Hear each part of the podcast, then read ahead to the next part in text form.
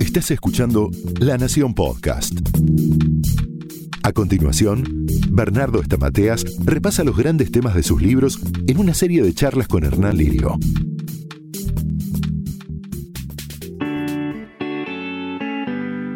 ¿Qué tal? ¿Cómo les va? Soy Hernán Lirio y me encuentro, como siempre, con el doctor Bernardo Estamateas, más conocido como Bernie, eh, para hablar, para charlar con él y para tratar de llevarles a ustedes soluciones prácticas, para tratar de conocernos un poquito más para poder vivir mejor. ¿Cómo andas, Bernie? ¿Cómo te va, Hernán? Muy bien, contento porque vamos a hablar de un tema eh, que en algún momento a todos nos preocupa. Y ese tema es la pareja. Dice un amigo mío, doctor, que la pareja es el tercero que construimos entre dos. Así es, muy, muy inteligente ese doctor que te dijo eso. Eh, Bernardo Tamatea, justamente. Qué grande. Exactamente, la pareja es un armado, es un proyecto, es el nosotros, es el cerebro de pareja. No amamos al otro en la totalidad. Hay cosas que nos, nos gustan, hay cosas que nos disgustan y hay cosas neutras. Vamos construyendo ese nosotros. Entre los dos, porque el tango... Se baila de dos. Así es. ¿Qué significa la pareja en la vida de una persona, de un ser individual? ¿Qué, qué, importancia tiene su pareja? Depende de la valoración que le dé. Hay personas que no les afecta, no les es importante. De hecho, mucha gente dice, mira, la verdad que estoy sola, estoy solo y la estoy pasando genial. Y otras personas que le dan mayor valoración. Va a depender de la persona y del estado evolutivo de la, de la persona. Ahora, en general, somos seres gregarios, nos gusta armar madrigueras, nos gusta tener nuestro nicho, nuestra pareja, nuestra manada, nuestra tropa. Y entonces decimos mi pareja, mi mujer, mi hombre, mi novia. Es ese sentido de posesión, no es control, es la sensación de que somos uno, no de control, ¿eh? porque controlar no es pareja. Pareja es una simetría. Doy y recibo, cuido y soy cuidado, amo y me dejo amar, ayudo y me dejo ayudar. Eso es pareja. Si yo le tengo miedo, no es pareja. Si el otro me controla, no es pareja. Y si el otro me lastima, no es, pareja. pareja.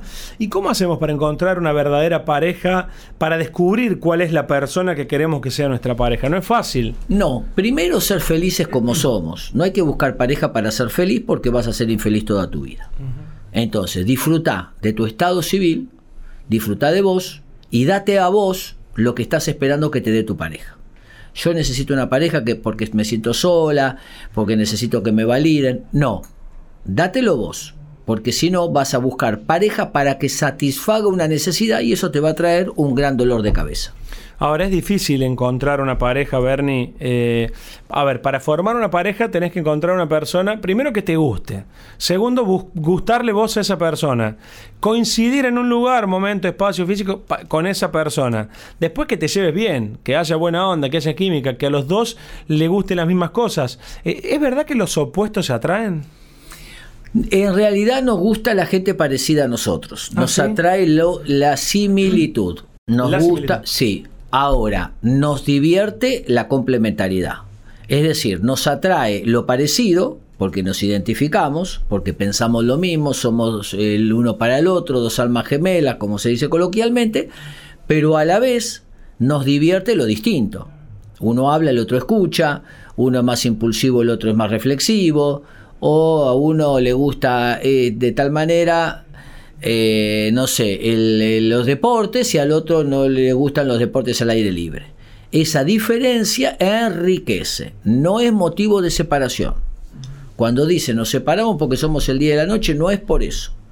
En general, las parejas que no saben manejar las discusiones y se agreden, terminan mal.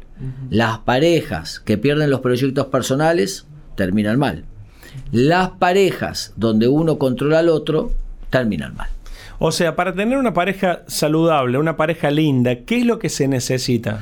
Mantener los proyectos personales, dice John Gottman, eh, y apoyar el proyecto del otro. A ver, espera. Mantener los proyectos personales. Te pones de novio, no dejes de salir con tus amigos, no dejes de estudiar, no dejes de ir al gimnasio. Exacto. Haces todo lo que venías haciendo, pero a eso le sumas lo que haces con tu pareja. Exactamente, está el yo, el tú y el nosotros. Vos salís con tus amigos, eh, ella sale con sus amigos y además hay proyectos en común. Porque si solamente está la diferencia, ¿dónde está el nosotros? Ahora, tampoco puede ser todo nosotros. ¿eh? Como he dicho en el libro, eh, un buen acordeón, juntos y separados de manera dinámica. Esa constancia del acordeón del bandoneón es lo que permite la dinámica de la pareja. ¿Y se puede mantener una pareja eh, por muchos años hoy en día que estamos en el posmodernismo, que queremos todo ya, que cambiamos constantemente, porque el ser humano vive constantemente cambiando? Es verdad. ¿Cómo si nosotros cambiamos personalmente, si yo cambio mi manera de pensar, de ser durante todo el tiempo, porque es algo normal, no va, no va a cambiar eso o no va a influir eso en la pareja? Bueno, el mapa afectivo es lo que nos gusta a cada uno de nosotros el mapa afectivo va cambiando, va evolucionando. Si yo te pregunto qué definición vos tenías del amor en la adolescencia, seguramente no es la misma que tenías a los 25 y la misma que tienes ahora a los 30 y pico. Es decir, que vamos cambiando. El problema está en no actualizarlo. ¿Qué quiere decir actualizarlo? Habla con tu pareja. ¿Qué te gusta, qué no te gusta, qué te disgusta, qué te molesta, qué cosas nuevas te atraen? La actualización del mapa afectivo permite el crecimiento. El uso del humor, tercer requisito. Las parejas felices se divierten, están relajadas, se ríen más. espera, ¿me, repetís el 1, Bernie? El 1. Los proyectos personales. Proyectos personales. Esto para que la gente vaya anotando en casa. Para formar una buena pareja debe haber proyectos personales. Y apoyo del proyecto del otro, no competencia. Bien, bien. ¿Qué más? El humor. El humor. Sí. Bien. El mapa afectivo, actualización del mapa afectivo. ¿Qué sería eso?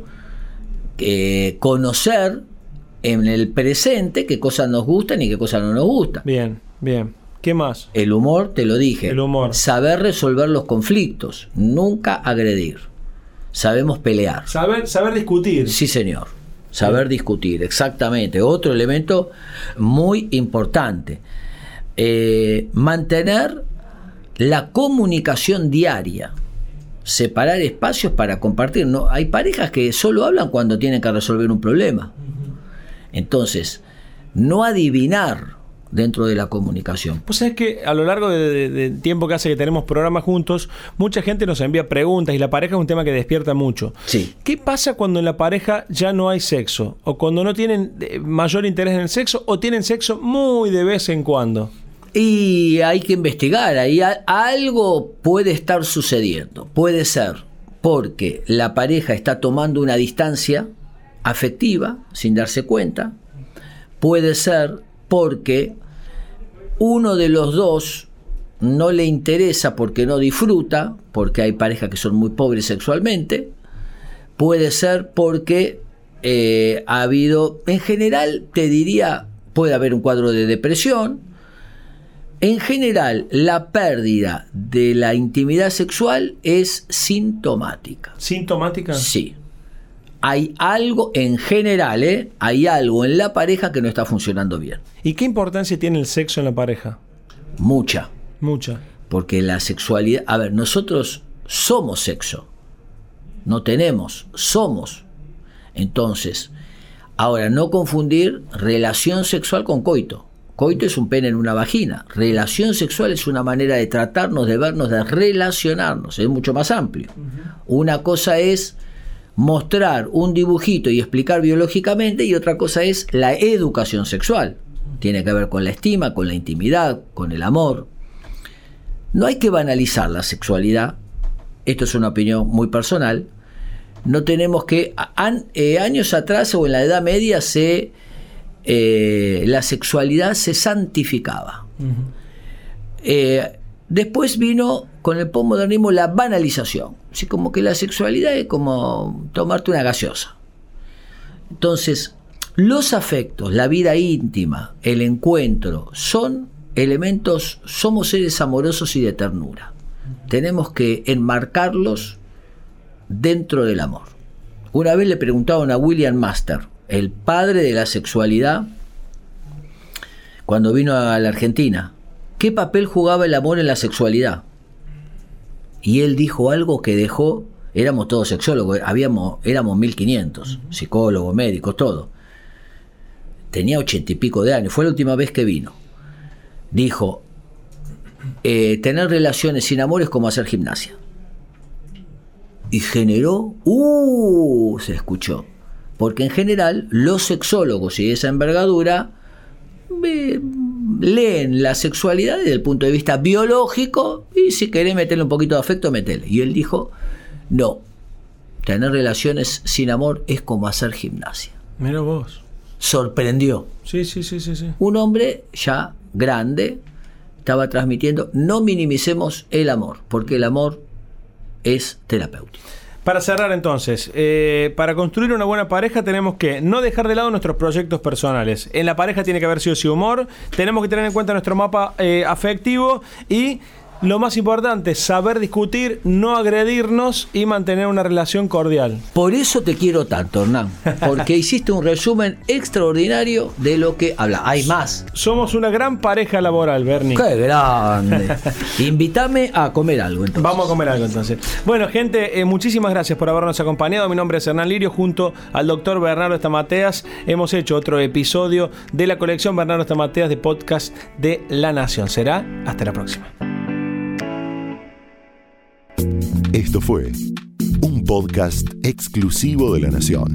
Escucha todos los programas de La Nación Podcast en www.lanacion.com.ar. Suscríbete para no perderte ningún episodio. Estamos en Spotify, Apple Podcast, Google Podcast y en tu reproductor de podcast favorito. Seguí escuchando La Nación Podcast.